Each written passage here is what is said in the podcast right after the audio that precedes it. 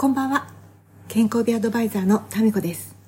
私もしかしたらすごく早く早口なのかなってちょっと自分の過去の配信を聞いて思いましたえー、っと今日は何をお話したいかっていうと私この健康美アドバイスをしてますとかあとベストボディに出てますっていうと大体の方が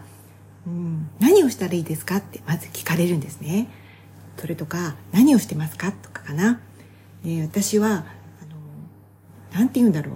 一般的にね、みんなはすごくハードなウェイトトレーニングをして、それからきっちりと、まあ、厳しいかどうかわかんないけど、きっちりと完璧な食事制限をしているのではないかと思っていると思うんだけど、私のベタエイジングのメソッドの、まず一番最初はね、昨日もお話ししたみたいに、ストレスをかけないっていうところなんですだから私が合っている方法が皆さん全員に合っているとは限らないんですただ最終的な目標っていうのかな。いろんな方法があって結果たどり着くところはね同じでそれはね昔から言われている早寝早起き腹8分目なんです。これってすごく簡単なことだし皆さんどういうことだとそれができるか全然簡単でしょ？ただただね残念なことにそれができない生活だったり環境だったりするから困ってるんだと思うんですよね。だけどそれが全然簡単にできる人。早寝早起き腹八分目の人はね多分困っていないんだと思う。で困っていないねそういう何て言うのかな。ある意味健康な状態すごく肥満でもないしすごくあのギスギスに汗こけちゃってもいないしっていう人はそれなりの体型だから次にね次の段階でボディメイクを目指せるんです。だから太りすぎている人は一回自分の体を私はねノーマルって変な言い方だけどつまり幅があるからね。一応そのプラマイゼロの状態に直しましょうってアドバイスします。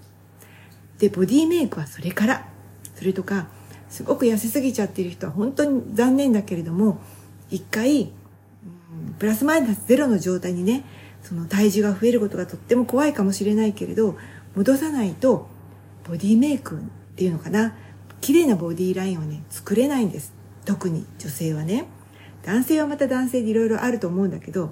それにしたって男性だってすごく重たい重量を扱う時に骨格がちょっと歪んでたりとか、うん、なんだろうなもう自分の体重だけでものすごい負荷をかかってたりしたら体壊すでしょ。だからやっぱり何でもそうなんだけど一応その原点に帰るっていうのかな。このプラスマイナスゼロの状態にするっていうのはとても大切だと思っています。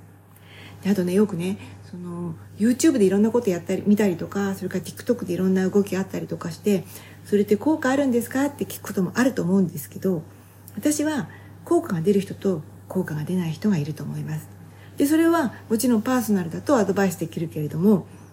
ね、なかなかみんなそんなことにはお金かけらかけられませんっていう人はね、まずやってみたらいいと思う。1週間とか10日やってみよう。効果出ても出なくてもいいから。それでね、自分で考えてみましょう。やり方がまずいのか、その方法が自分には合っていないのか、これは長続きさせられるのかってね。そういうことの積み重ねが自分の体と向き合うってことの一つかなって思っています。それでは今日はここまで。また次回